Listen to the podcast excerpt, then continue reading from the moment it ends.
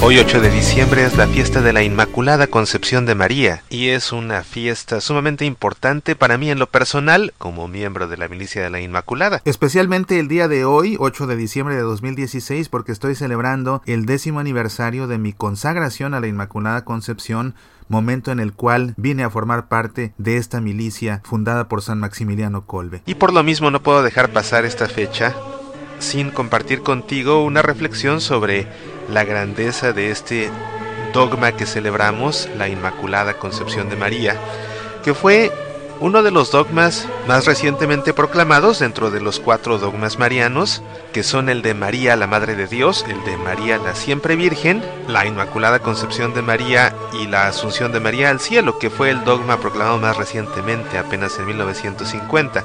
El dogma de la Inmaculada Concepción de María fue proclamado por el Papa Pío IX en 1854 y consiste en que María fue concebida libre de todo pecado María es totalmente pura, no tiene ninguna mancha de pecado, ni siquiera el pecado original, desde el primer instante de su concepción, desde que Dios la concibió en su mente, desde que Dios la concibió para ser madre de su Hijo encarnado, desde ese momento María fue concebida libre de pecado.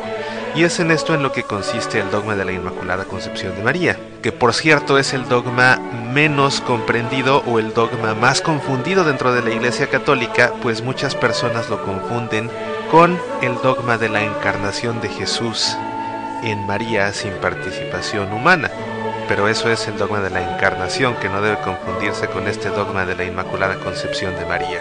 María fue concebida libre de todo pecado por el gran rol que debería jugar en el plan de la salvación, simplemente debería ser la madre del Hijo de Dios. Y es por ello que Dios la concibe de esta manera. Maximiliano Colbe, nuestro padre fundador en la milicia de la Inmaculada, estuvo siempre cautivado por este concepto de la Inmaculada Concepción de María y dedicó muchos años de su esfuerzo mariológico a tratar de descubrir por qué es que María no solamente fue concebida libre de todo pecado, sino que ella misma se nombra como la Inmaculada Concepción. Cuando la Virgen María se apareció a Santa Bernardita en Lourdes, al preguntarle a Bernardita quién eres, la Virgen le respondió soy la Inmaculada Concepción. No le dijo soy aquella que fue inmaculadamente concebida, no le dijo soy aquella que fue concebida libre de todo pecado, sino que le dijo yo soy la Inmaculada Concepción. Esto intrigó a Maximiliano Colbe porque como sabemos, en la tradición del pueblo de Dios, el nombre de una persona significa las cualidades intrínsecas de esa persona, significa el sentido de esa persona, significa la misión de esa persona. Y es por eso que vemos en la Biblia como cada vez que alguien entra a formar parte del proyecto de Dios, lo primero que hace Dios es cambiarle el nombre. Pensemos por ejemplo en Abraham, que al seguir el plan de Dios cambió Dios mismo su nombre por el de Abraham, que ahora significa Padre de las Multitudes, o recordemos el caso de Simón el apóstol, o mejor dicho de Simón el pescador, que al convertirse en apóstol de Jesús, Jesús le cambia el nombre por Kefas, por Pedro, porque sería la piedra sobre la cual Cristo edificaría su iglesia. Y de esta manera, en la tradición del pueblo de Dios, el nombre de alguien es fundamental porque realmente refleja la identidad de la persona. Y en este caso María se da a sí misma en Lourdes el nombre de la Inmaculada Concepción. Reflexionando sobre todo esto, Maximiliano pasó por el estudio del Espíritu Santo, hizo un estudio muy profundo neumatológico, es decir, un estudio muy profundo de la teología del Espíritu Santo, y se dio cuenta que el Espíritu Santo es concebido por el Padre y por el Hijo, porque el Espíritu Santo es el amor que brota del Padre y del Hijo, el amor que procede del Padre y del Hijo. Y siendo el Espíritu Santo divino, y siendo el Espíritu Santo concebido por el Padre y por el Hijo de una manera divina, el Espíritu Santo es una concepción perfecta. Y al ser una concepción perfecta y una concepción divina, el Espíritu Santo es una divina inmaculada concepción, porque es a fin de cuentas la más pura de todas las concepciones, simplemente el amor entre Dios Padre y Dios Hijo. De esta realidad, Maximiliano Colbe consideró el hecho de que María era la esposa del Espíritu Santo. Como sabes, María es esposa del Espíritu Santo desde el momento de la encarnación, pues el Espíritu Santo es el que deposita la semilla de la vida de Jesús encarnado en el seno de María. Y así, pensando en la naturaleza del matrimonio en el que dos personas diferentes, un hombre y una mujer, se hacen una sola carne, se hacen una sola cosa, un solo matrimonio, sin perder la identidad de cada uno, Maximiliano se dio cuenta que esta realidad aplicaba por completo en el caso de la Virgen María y del Espíritu Santo su esposo, y de esta manera, al María hacerse uno con el Espíritu Santo al quedar desposada de él, María termina por ser la humana Inmaculada Concepción, pues es la esposa de la Divina Inmaculada Concepción.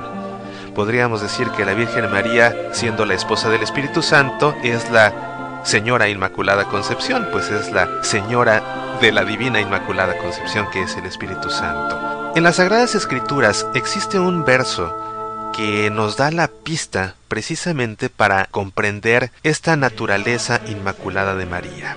Y es en el Evangelio según San Lucas, cuando el ángel le anuncia a María que habrá de concebir un hijo. Y la clave fundamental es la manera como el ángel Gabriel saluda a María, porque su saludo es único en la escritura. El saludo común entre los judíos era shalom, un deseo de paz, pero el ángel no la saluda de esta manera, sino que le dice Jaire. En el Evangelio en griego, escrito por Lucas, vemos el saludo como Jaire quejaritomeni. Jaire significa alégrate y quejaritomeni significa llena de gracia. De esta manera vemos como también el ángel le está dando a María un nombre especial. No la está llamando María, sino que le está llamando llena de gracia, quejaritomeni. Y el saludo que le hace no es el típico shalom, sino más bien jaire, alégrate. Este saludo único en la Biblia nos deja ver la unicidad que tiene María en todo el papel de la salvación. Es definitivamente una persona única y por otro lado, el nombre que le da el ángel Gabriel, Quejaritomeni, llena de gracia. Sabemos que la gracia es a fin de cuentas la presencia de Dios. Alguien que está lleno de gracia es alguien que goza por completo de la presencia de Dios en su ser. Y esta realidad la podemos notar únicamente en María, pues de todas las criaturas de Dios, María es la única persona que es al mismo tiempo hija de Dios Padre, madre de Dios Hijo y esposa de Dios Espíritu Santo.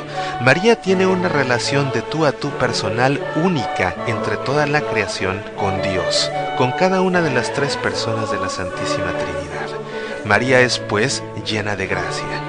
Y esta plenitud de la gracia de María es lo que le permite por naturaleza ser inmaculada en su concepción. Hoy celebramos el dogma de la Inmaculada Concepción de María. Es fiesta en los Estados Unidos porque la advocación a la Inmaculada Concepción es la patrona del país y por lo mismo es fiesta de guardar. Así que te invito en este día tan especial a asistir a la Santa Misa y encomendarte a nuestra Madre Inmaculada. Yo haré lo propio, pues tengo que renovar mi consagración y celebrar con gran gozo este año de apostolado que en gran parte se ha visto reflejado en estas semillas para la vida y pedir a nuestra Madre Inmaculada porque siga intercediendo para que este proyecto apostólico tenga muchos años de vida. Soy Mauricio Pérez, estas son Semillas para la Vida.